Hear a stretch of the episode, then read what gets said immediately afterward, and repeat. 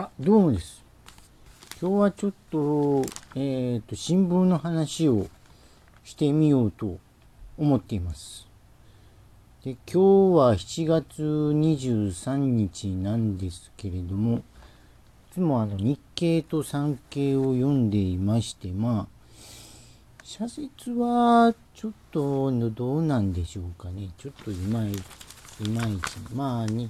産経がオリンピックがもう1年なんで、まあ、頑張ってみようかな、いう話で。で、日経はね、ちょっとあの、社説が、最近のその、異常気象による、まあ、水害などを、まあ、見え、まあ、見前、見構えてか、まあ、感化していることなんですか。まあ、地域の採石。まあ、これはちょっと大事かなと思って、今後、まあ、その、異常気象、まあ、こう、水害とかね、まあ、あと、秋から台風とか降るの、まあ、それに備えての、まあ、そうですね、準備とかいうのは、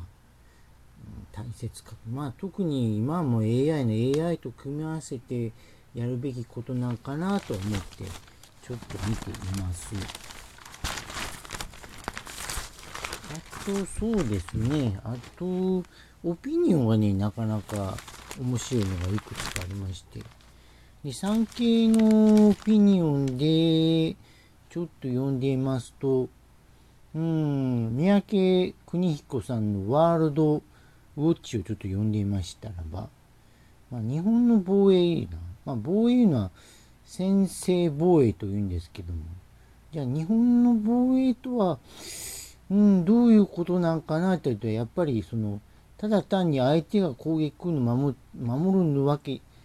攻撃を来て初めてまあ防衛するわけではなくて、その相手からのその攻撃とか、それを抑えることがまあ大事かなと。まあ、で言ったら、その防衛なの先制防衛じゃなくて、その抑止防衛。まあ、抑止防衛こそがまあ大事かな、いうのをまあ書いてたりはしています。あとまあ正論かな。正論であの東海大学の山田義彦さんいう人が、えーとまあ、最近ちょっとね、あの、日本の海は、えー中国の船舶とか、まあ中国関係の船が毎日あの、侵入してるのは、まあ産経は特に通じてるんですけども、まあそういう状況を踏まえて、まあ日本の海を守るには、まあ、ちょっとまあ独立した機関が必要なんちゃうかな、いうの。を述べてまして、うん、まあこれはちょっとねあの日本のあ中国のあのちょっとね最近の中国のその動きいうのもちょっと歴史から考えてもちょっと最近のその中国の覇権いうのもちょっとねまあ変かないうのはか昔やったらまあ昔の中国の歴史とかを読んだりするんですけどあんだけ露骨にこう派遣なんかで相手の領土を求めるけどそうはなかった。最近ちょっとね著しいんですけれどもただこの山田さんのその日本の海を守る、まあ、ためにはまあ独立機関のただ気になることはやっぱりその最近の香港ですかね。香港のその位置が昔と比べて格段に落ちてきてると。だから結局国家維持安全法と香港できてもうん。どうなんかなと。結局落ち目の香港の中で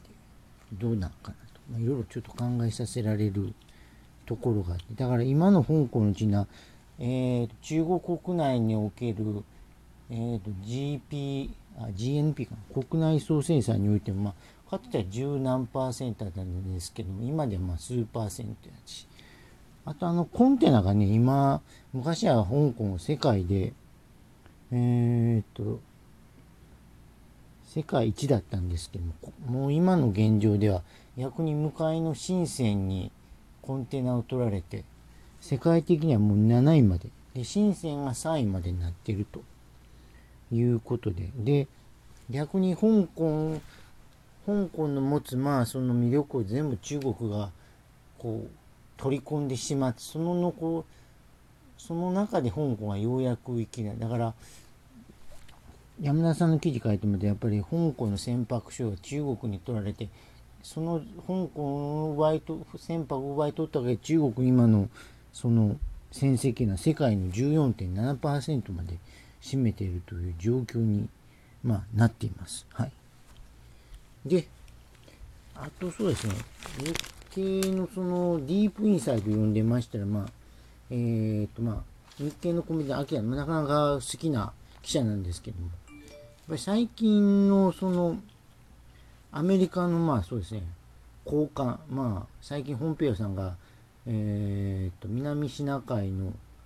えー、と全域の権益の中国の主張をまあ否定する。やっぱりアメリカの国内のその、えー、そうですね、政権内部とか議会中枢も、その共産党に対する反発する意見が、まあ、謙虚にまあ目立ってきてるかな、いうのが、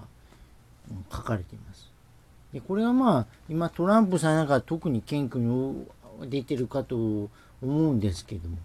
まあ、今仮にトランプさん、バイデンさんになっても、まあ、この傾向はちょっと変わりそうにないに違うかな、いうの思って。だから、その、中国とのアメリカの、まあ、うーん、政治戦争が、まあ、新しい冷戦みたいな状況になってるんですけど、まあ、今後もこれもしばらく続くんではないかなという感じで、まあ、書かれていますわ。いうことですかね。ちょっと今日の新聞の主だったところをちょっとこの辺で喋ってみましたね。えーと、この辺でちょっと今日の新聞の話は終わりにします。では、失礼いたします。